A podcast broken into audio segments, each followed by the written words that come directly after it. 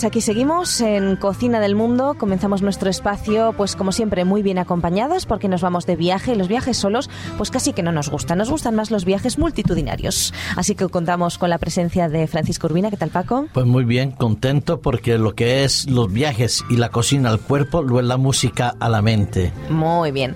Está también Raúl Cremades. ¿Qué tal, ¿Qué Raúl? tal? Muy contento también con vosotros y bueno, ya sabéis, me apasiona viajar un montón y, y- y con muchas ganas. Aquí tengo las maletas hechas, así que vámonos. Así me gusta, así me gusta. Ana Ribeira, ¿qué tal? Oye, encantada esto de poder hacer un viajecito una vez a la semana es una maravilla. Vamos allá. Vamos allá. Y está también Antonio Lerma. ¿Qué tal, Antonio? Pues yo también, eh, muy bien, eh, preparado como todos ya, dispuestos a salir pitando. Esta vez no nos vamos tampoco demasiado lejos, un poquito sí, ¿verdad? Porque estamos justo en la, en la otra punta, ¿no? De Valencia, desde donde nosotros retransmitimos, a Lisboa, pues sí que hay una cierta distancia. Pero bueno, ha habido veces que hemos ido más lejos. Bueno, pues como digo, nos vamos a ir hasta Lisboa y aunque ya hemos hablado de Portugal en algún programa, hoy vamos a centrarnos en esa capital, Lisboa, la capital y mayor ciudad de Portugal. Recordamos a nuestros amigos oyentes que está situada en la desembocadura del río Tajo y que Lisboa es la ciudad más rica de Portugal. Mm, parece ser que con un Producto Interior Bruto per cápita superior a la media europea. ¿eh? El puerto de Lisboa compite con el de Bilbao como principal puerto de contenedores del arco atlántico europeo y está equipado con tres muelles para varios cruceros. ¿eh? Fijaros, así que hay que visitar ese, ese puerto. También tiene puertos deportivos como Belém, Santo Ábano, Amaro, perdón, Bom Suceso, Alcántara y Olivais. Bueno, pues eh, son cuatro eh, puertos que podemos visitar también, que tienen esas embarcaciones deportivas estupendas. Y hablando de puertos, Aquí una escuchamos música un fado, fado. música Un fado. que creció, digámoslo así, se desarrolló en las zonas portuarias, ¿eh? Qué precioso Igual es que el fado, tango sí, sí, sí. en Buenos Aires. caminho. Vamos ver se me não. Son siempre tan tristes, ¿verdad? Me encanta el fado, sí. Habla de la añoranza, Son de- todo sentimiento. del Todo sí. Bueno, pues Lisboa, como capital de Portugal, tiene una economía concentrada en los servicios. La mayoría de las sedes de las multinacionales existentes en el país están precisamente situadas allí, en Lisboa. Y es la novena ciudad del mundo que más congresos celebra. El área metropolitana de Lisboa está altamente industrializada, especialmente en los sectores de la refinería de petróleo, industria textil, astilleros, siderurgia y pesca. ¿eh? Así que tiene un poquito de todo.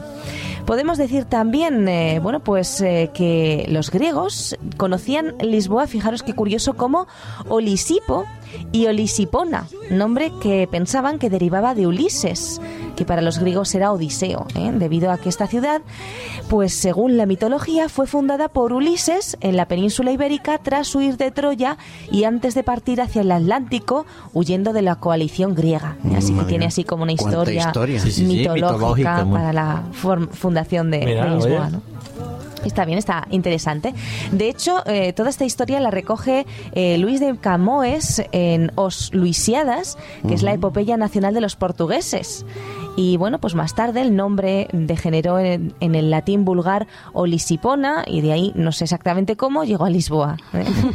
Un, un pequeño paso. Sí, pequeño, pequeño tazo. Un no sé. salto, un salto. Tratan de explicárnoslo, pero yo no acabo de pillarlo, la verdad. Eh, dicen que parece ser que el nombre de Olisipo, designación prerromana de Lisboa, provendría de los fenicios, ¿vale? Según esa teoría, Olisipo derivaría de Alis Hubo o puerto seguro en Fenicio, debido a que era un magnífico puerto en el estuario del río Tajo. Y bueno, pues parece ser que mm, Olisipo sería una palabra de origen tarteso, pues eso, que no sabemos cómo, porque a mí no me lo solucionan, viene a dar como nombre Lisboa. Está bien. Y bueno, pues en cuanto a la geografía, podemos decir que se encuentra muy bien delimitada dentro de los límites del perímetro histórico, que hay varias ciudades alrededor de Lisboa, como Loures, Odivelas, Amadora y Oeiras, que son eh, parte del perímetro metropolitano de Lisboa. Y también, si vamos a Lisboa, tenemos que ir a visitarlas. Por eso necesitaremos un poquito de tiempo. ¿eh? El centro histórico de la ciudad, por supuesto hay que verlo, se compone de siete colinas, siendo alguna de las calles demasiado empinada para permitir el paso de vehículos. Así Sí. que buenas zapatillas para andar. Y curiosamente hay tranvías, ¿eh? Ah, sí, Hay sí. tranvías. Hay Muy- tres funiculares y un elevador, el elevador Ah, de bien, Santa bien. Justa, ¿eh? Hasta ahí ascensor y todo. Bien, bien. Y la parte occidental de la ciudad está ocupada por un parque precioso, el Parque Forestal Monsanto, uno de los parques urbanos más grandes de toda Europa.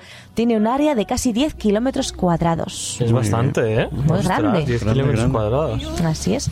Y bueno, nos cuentan que hace siglos el estuario era más ancho y que su reducción con el paso de los años ha provocado la ampliación del terreno disponible para la ciudad. Así que se ha ido ampliando. Lisboa se asienta, por cierto, sobre los restos de un antiguo campo volcánico que se extiende por todo el distrito de Lisboa. Entre los volcanes más conocidos están el Monsanto y las colinas de Lisboa. Yo la verdad es que no sabía Vaya. que estaba sentado sobre volcanes. Pues hay que tener cuidado. Bueno, supongo que serán volcanes ya Sí, inactivos y tal, claro. sí, sí. Sí, no, pero la verdad es cierto. Si bien no he ido, pero no tenía un terremoto tremendo. de que Sí, tuviera la volcanes. historia. en Lisboa en 1700. Sí, pero eso es un terremoto. Sí, Aquí es terremoto. son volcanes y tal. Sí, pero, están- bueno. suelen estar relacionados por las placas Por las tectónicas, fallas, ¿no? Exactamente, por las fallas. ese movimiento de placas pues a veces eh, genera esas protuberancias hacia arriba que son los volcanes y a veces genera esos movimientos de placas que son las y a veces, los claro, el volcán sale como uno de esos rompimientos, ¿no? Ah, Tiene fisura y sale. Esperemos que no se despierte nada, No, ni hay no, ningún no, no. terremoto ni que ya nada. ¿eh? bastante mal lo pasaron con el Sí. terremoto. que Fue suficiente. Bueno, pues eh, vamos con cosas alegres. Lisboa es uno de los grandes centros culturales europeos, más antiguo incluso que Roma. ¿Eso no, no- lo sabíais? ¿Lo, lo suponíais? Yo tampoco. Más antigua que Roma, epicentro de los descubrimientos y capital del imperio desde el siglo XV, la ciudad ha conservado relaciones culturales con las antiguas colonias portuguesas, siendo punto de encuentro de diversas culturas. El primer lugar en el que Oriente, las Indias, África y América se encontraron. Fijaros qué crisol de culturas. Sí, sí. ¿eh? Y bueno, pues podemos decir también que mm, a los lisboetas, que es como se llaman las personas que viven allí, eh, se les suele denominar con una palabra muy curiosa, alfacinjas, que ¿sabéis lo que significa? Ni idea. Lechuguitas. Anda. ¿Y eso? Me llamó mucho la atención, digo, lechuguitas, ¿por qué? Bueno, pues el término proviene de la Lisboa primitiva que parece ser que era famosa por el cultivo de lechugas. Mira qué bien. Ah, curioso. Sí, y la palabra alface en portugués viene del árabe y podría indicar que el cultivo de la planta comenzó precisamente con esa dominación árabe. Sabemos que no solamente estuvieron aquí en España, sino también allí en, en Portugal, en toda la península ibérica.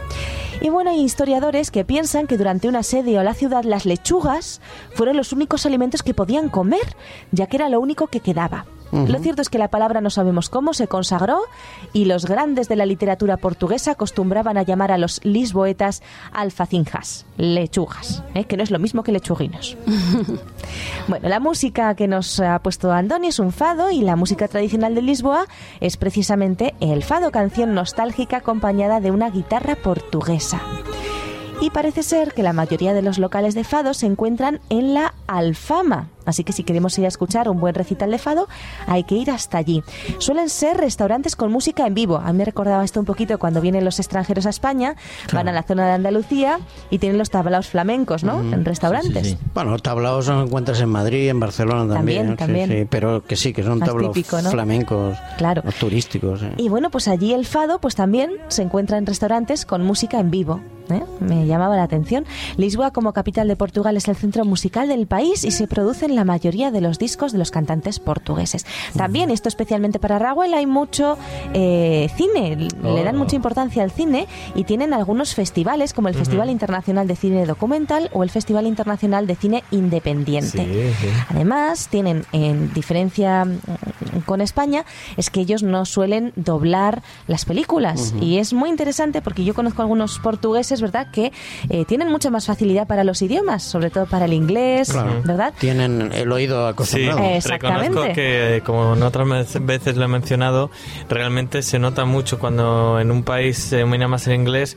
eh, por ejemplo, cuando vienen visitas de afuera, en países como Portugal o, por ejemplo, Alemania, que está todavía más desarrollado, pues vienen visitas de afuera y no son traducidas a los programas de televisión. Y no tienen pinganillo, ni tienen traductor, ni tienen nada. Fíjate. Entonces, realmente eh, es una barrera frente al mundo el hecho de que no dominemos un segundo idioma. No digo que es. tengamos que hacer ahora, venga, solo hablemos inglés, no, no, pero sí tener un buen dominio del inglés hoy en día es una ayuda impresionante. Sí, pues podemos aprovecharnos de esas eh, películas Sí, eh, sí. en- eh, originales, ¿no? Originales, sí. Y bueno, ¿qué ver en Lisboa? Rápidamente porque tenemos que hablar de la gastronomía y del plato de hoy, pero Lisboa tiene el atractivo de esas grandes ciudades que supieron conservar el encanto de su pasado.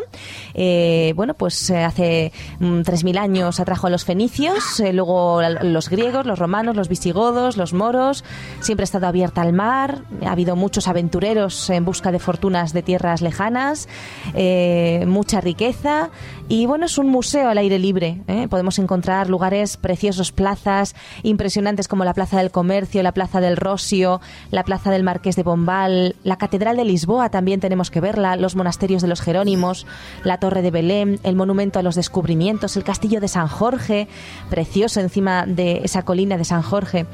Tenemos también el Museo Nacional de los Dos Coches, ¿eh? interesante, alberga una de las colecciones de carruajes más importantes del mundo. El Museo Nacional de Arqueología, el Oceanario, que ellos lo llaman así, ¿eh? nosotros oceanográfico, ¿no? Pero ellos oceanario. Bueno, pues Bueno. tiene muy grande también, más de 15.000 animales y plantas, eh, está muy bien. El Puente Vasco de Gama, el Puente 25 de Abril, en fin, hay muchos sitios interesantes que hay que, hay que ir a visitar. Como decíamos, los barrios de Alfama, que es donde están los, los fados, el barrio Alto, el Chiado, el Castillo de San Jorge, todo eso hay que ir a visitarlo. Y en cuanto a la gastronomía, bueno, ¿qué podemos decir de la gastronomía de Lisboa? Que está influenciada por su proximidad al mar, como suele ocurrir. Eh, podemos decir que tienen eh, platos típicos como las pataniscas de bacalao. Ellos usan mucho bacalao. De hecho, se dice que los, lisbo- los lisboetas tienen 365 maneras de preparar el, el bacalao, una receta para cada día Madre del mía. año. Esto pasa como en Francia con los quesos, ¿no? Imaginaros. Ay, tanta- ¿Eh? Y también tienen otro plato muy interesante, que es el plato que nosotros vamos a elaborar, muy típico allí, que son los no sé si lo digo bien, da horta, ¿eh? que es como los pececillos de la huerta. ¿eh? Pero Ah, que no bueno. son peces. Que no son peces, por eso los vamos a hacer nosotros, ¿eh? vale, vale. Son eh, judías verdes rebozadas. Para le he quitado todo el encanto, ¿no? Pero bueno, es eso. Vale. Y bueno, pues podemos decir también que ellos eh, utilizan muchas sopas, mucho queso también, mucho pescado, eh, carne, eh, frutas, verduras, evidentemente, pues un poquito de todo, ¿no? Pero que tienen también una buena, una buena huerta. Y hay un postre delicioso que allí preparan. Lo que pasa es que está in- informándome y es muy difícil encontrar la receta porque pues parece ser que es secreta. ¿eh? Son los pastéis de Belém. Así que eh, probarlos, disfrutarlos porque no vais a saber prepararlos. Oh. ¿Vale? Es una allí. receta secreta. Sí, Dicen que sí, solo sí, tres sí, sí. personas la conocen. Ostras. Ah, mira. Pero es- en Es resumen es una masa hojaldrada rellena de crema pastelera. Entonces, espolvoreada con azúcar y canela. no pero bueno, quejéis. no encontraremos la masa tal cual. No os quejéis cuando yo no quiero daros el punto secreto de mis recetas Ay, cuando os traigo. claro, ¿ah? Sí, sí, no nos quejamos, no nos quejamos. Pues amigos, vamos a tomar papel y lápiz y vamos a hacer esos peixinsos, o como se diga, da horta, ¿eh? judías verdes rebozadas. Bueno, 24 judías verdes, dos huevos, dos cucharadas de maicena, tres cucharadas de harina blanca, una cucharadita de levadura de repostería o media de bicarbonato de sodio, una cebolla pequeña, pimienta negra y agua fría de la nevera. Esos son los ingredientes, sencillitos. Cortamos las judías longitudinalmente en 4 o 5 tiras cada una para que nos queden muy finitas. Es importante porque cuanto más finas consigamos hacer las tiras de judías, más sabrosas y crujientes estarán. Esto es importante. Luego las escaldamos en agua salada hirviendo durante un minutito, las escurrimos y las enfriamos. Preparamos la masa mezclando el huevo con la cebolla, que esto es muy curioso. Mezclamos el huevo con la cebolla muy picadita, muy picadita. Incorporamos las harinas, la levadura y un poco de agua y mezclamos hasta obtener una pasta bien fina. Nosotros nunca hacemos rebozados con cebollita, pero ellos sí. Continúan añadiendo agua hasta obtener la textura adecuada, parecida a la de una tempura, y salpimentamos. Luego introducimos las judías en la masa de rebozado y las freímos en aceite caliente hasta que estén doradas y se sirven calientes. Eso tiene que estar muy rico, ¿eh?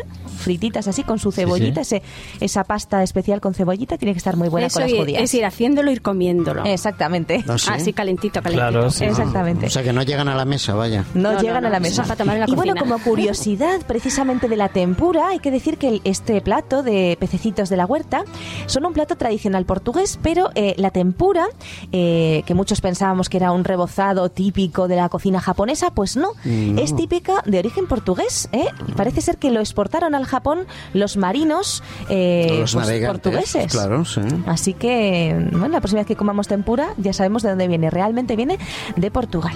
Así que bueno, pues hay que disfrutar este plato de los pececitos de la huerta. ¿eh? Rico, bien. rico y sano, sano.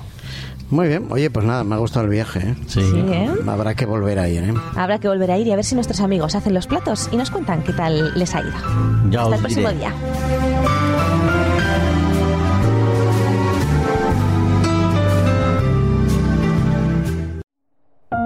Producido por hopmedia.es